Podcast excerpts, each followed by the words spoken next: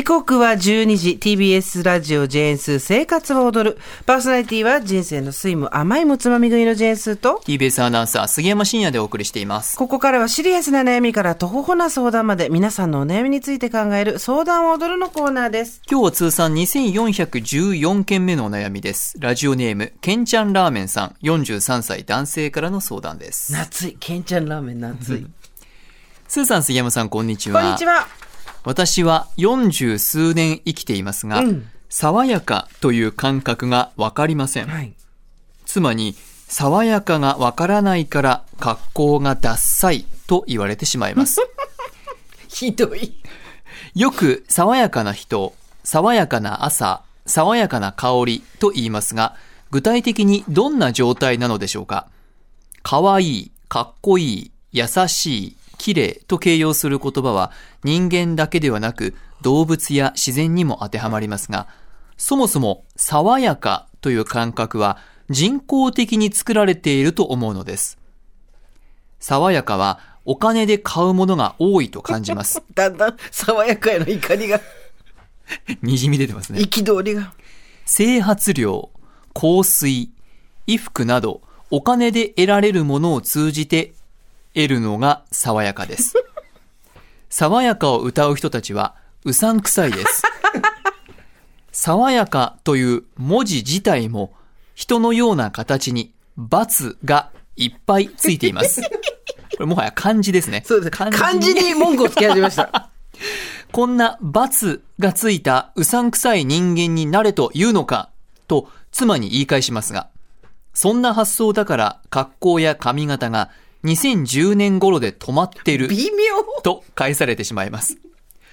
爽やかとは具体的にどんな状態なんでしょう爽やかを理解したら感覚が2010年代から進むことができるのでしょうかよろしくお願いします。面白すぎるんですよ、このメール、ケンちゃんラーメンさん。43歳でケンちゃんラーメンっていうのもまた最高なんですけど、ええ昭和と思うんですけど、でも止まってるのは2010年っていうね。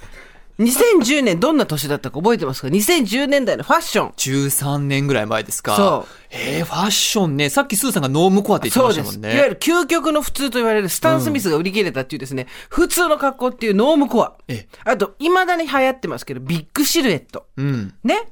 あと、なんか、ラグジュアリーストリートって何かっていうと、ええあの、ビトンと、シュプリームがコラボしたやつが、原宿でやって、うわーって人がとかああったじゃりました。ないですか。コラボして、高級ブランドとかっていうのがね、そう。ビッグブランドが。あと、ジェンダーフリーみたいなのも、ファッションとして流行ったっていうことで、ええっ、と、まるで私が思いついたような言い方をしてしまいましたけど、これはですね、2010年代のファッションっていうところで検索した、えっ、と、結果で出てきたやつなので、えっ、と、そうそう言おうと思って、あの、消しちゃいました。ごめんなさい。あ、大丈夫ですよ。はい。えっ、と、あ、あったあったあった。これはね、ええっ、と、今はどうなってたかっていうと、今、スーさんスクロールしてまはい。す。うん、MLR っていうですね、えっ、と、サイトから MLR.jp から参照させていただきました。はいありがとうございますあ。りがとうございます。なんだって？うん。私、未だにノームコアしてるかもしれない。だよね。はい。でもね、ここに MLR さんの MLR.jp なんだけど、はいノームコア完全に終わりましたって書い終わてあってるの でも、MB さんにも言われたことある気がする。終わったってね。そうそう。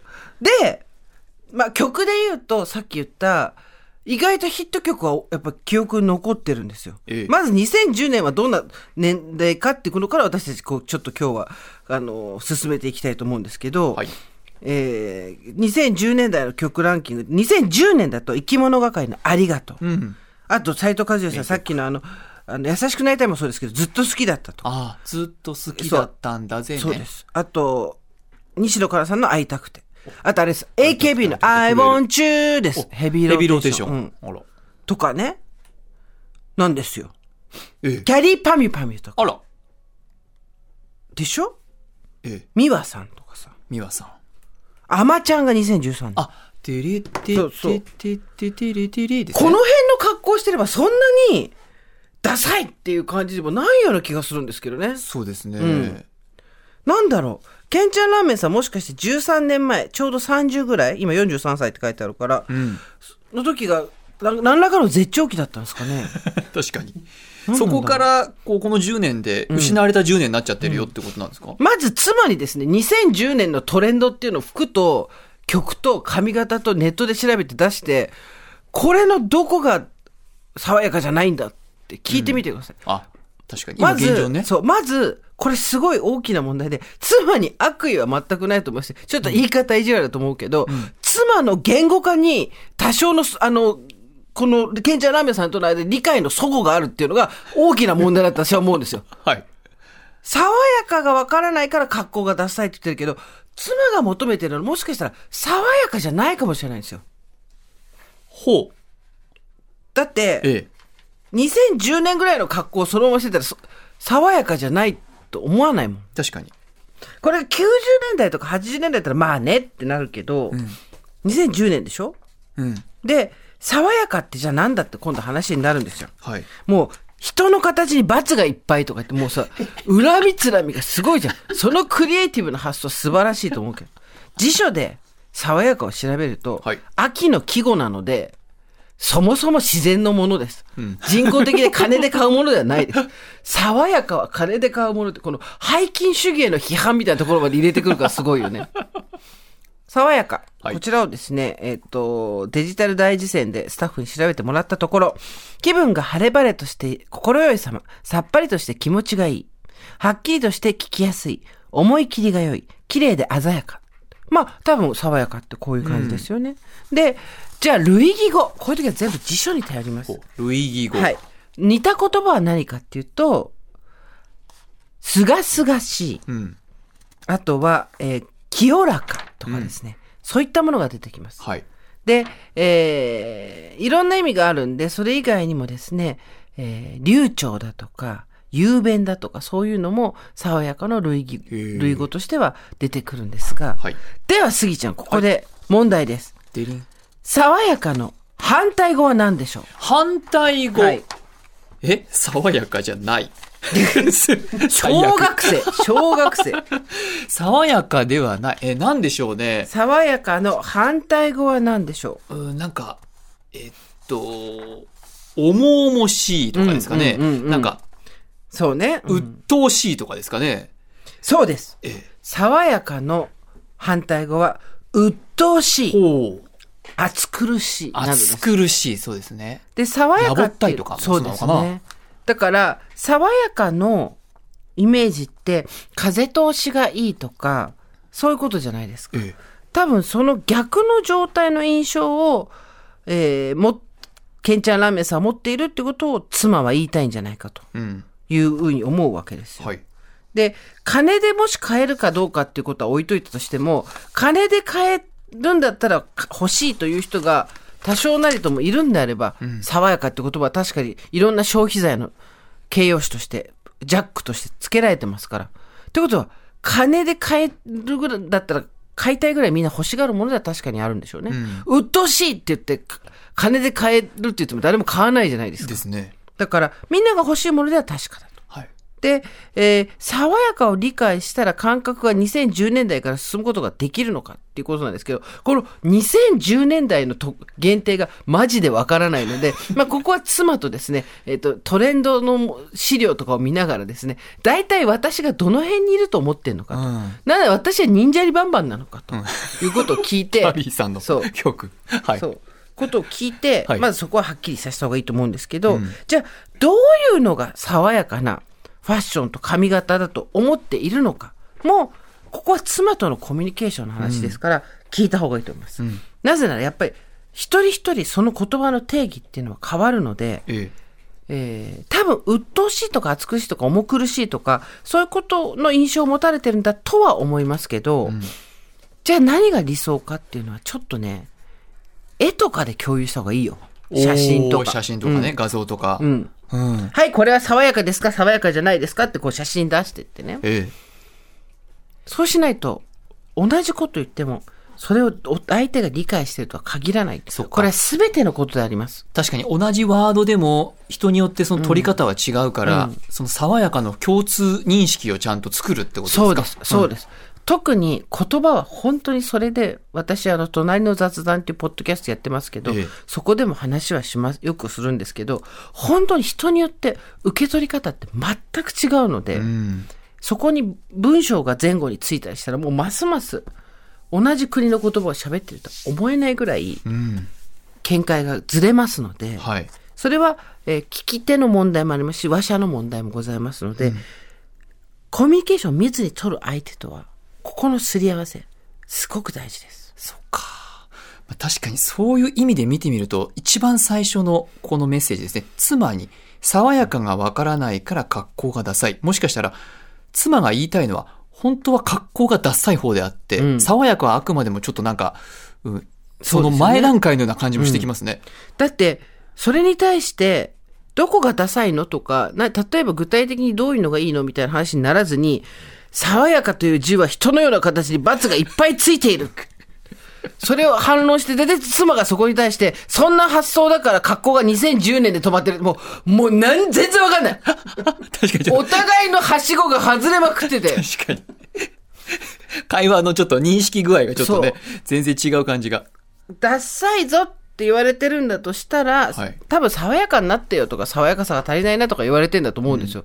でも、ポイントとしては、爽やかを理解してほしいんじゃなくて、ダッサいを解決してほしいわけじゃないですか。うんその文章の本意って。はいだけど、そこに対して、ケンチャナンメさんが、爽やかとはっていう風に言っちゃって、爽やかに対する恨みつらみまで募り、そのことを漢字の形まで、つまり、象形文字としての 文句までぶつける。象形文字そして妻がそこに対して、そんな発想だから、まあここまでいいですよ。そんな発想だから、またそこでダッサいんだに戻ればよかったんですけど、2010年って言ってですね、またよくわかんない数字が出てきちゃったんですよ。この家族間のディスコミュニケーションの、コミュニケーションがこうふ、コミュニケーション不全の典型ですね、今回の例は。ほう、ちょっとじゃあもう爽やかから派生し、いろいろちょっとあの、課題というか解決すべきポイントが見えてきますね。だから、爽やかを理解したら感覚が2010年から進むことができるんでしょうかって、もう完全に、もう、あさっての方向に行っちゃってるんですよ。ええ多分、妻は、ダッサいからダサくなかさ、ダサくなくしてくれっていう話なんですけど、爽やかが分かったら2010年から進んでもダッサかったらしょうがないんだよ。そうか。そうですね。2023年のダサさになったらしょうがないんだよ。確かに。せやろ？確かに。間違いない。だから、ここはですね、爽やかっていう文字に対して文句を言うよりも、私は、まず、妻とのコミュニケーション不全。うん。こちらを図や絵を使うことでん共有し、共感するっていうことが大事だなと思いました。そして、服とか髪型をもうじゃあ、他者の力を借り、そうです。爽やかに一度、ちょっとしてみる。行動を起こしてみるのが大事ですか？そうですね。本当は、もし時間があるんだったら、時間と金銭的余裕があるんだったら、もう、美容院に行って爽やかにしてくださいって言って、その人の解釈する爽やか。ん。で、服屋さんに行って、爽やかなふ全身揃えてくださいって爽やか。で、それで帰ってきて、これが他者の爽やかの定義だって言って、妻と話すってところが行くともっと面白いんですけど、多分それは時間も暇も金ももったいないと思うので、あのーそしたら、もう、いろんなファッションブランドの私たちが手頃に手に買う、あの、手に入れることができるお洋服屋さんあるじゃないですか。はいのサイトを見て、んどれがあなたの言う爽やかなのか、いうのを指さしてもらって、うん。じゃあそれを自分が着たらどうなるのかと言って、こういうコミュニケーションすごい不足っていうか、ディスコミュニケーションめちゃくちゃありますよね。そうですね。確かに。そういうつもりで言ったんじゃないみたいな。はいだって、いいですか？妻に、あれですよ。爽やかがわからないから格好がダッサいって言われてるわけですよね。つまり、えっ、と、格好がダッサいなんですよね。多分ね、杉山さんが言った通り。だけど最後、そんな発想だから2010年で止まってるに着地しちゃってるわけですよ。もうん。う、どこに行くんだ、この話って。ええ。確かにどっとちょっと飛躍をし続けてしまっていそうそうる感じがありますね。何が、じゃあもう、2010年クイズって言って、2010年のストリートスナップって絶対ネットに落ちてるから、はいそれ2023年のストリートスナップも絶対落ちてるから、つまりクイズやってやれ。ほう。どれが2010年でしょうって。ブブーこれは2021年とか言いながら。お前は2010年分かってないみたいなね。またそうすると話がダメにちょっとまたね、そこはそこでまた違う問題発生しそう。あんまり2010年にこだわんない方がいいね、これね。どうですか杉山さん、こうやって言われたらなんて答えます？いやーでも確かに、でも、あの、じゃあ教えてっていうふうな、うんあの、うんそうです素ね直にあの、うん相手の意見を聞いてみるというのがいいかなと思いました。うんうんそうあのです、よね。なんか、やっぱり最近思いますけど、自分で自分のことを理解するってすごく難しいじゃないですか。そうですね。これ年齢を重ねてってもやっぱりより思っていけて、ばいくほど。一回他者から見た目が、あ、そうなんだ、そこがいいとこなんだとか、そういうふうに見えてるんだって発見になったりするので、もう素直に、私は最近も、年を重ねるごとに素直に生きるようにして見てます。ねえ、はい。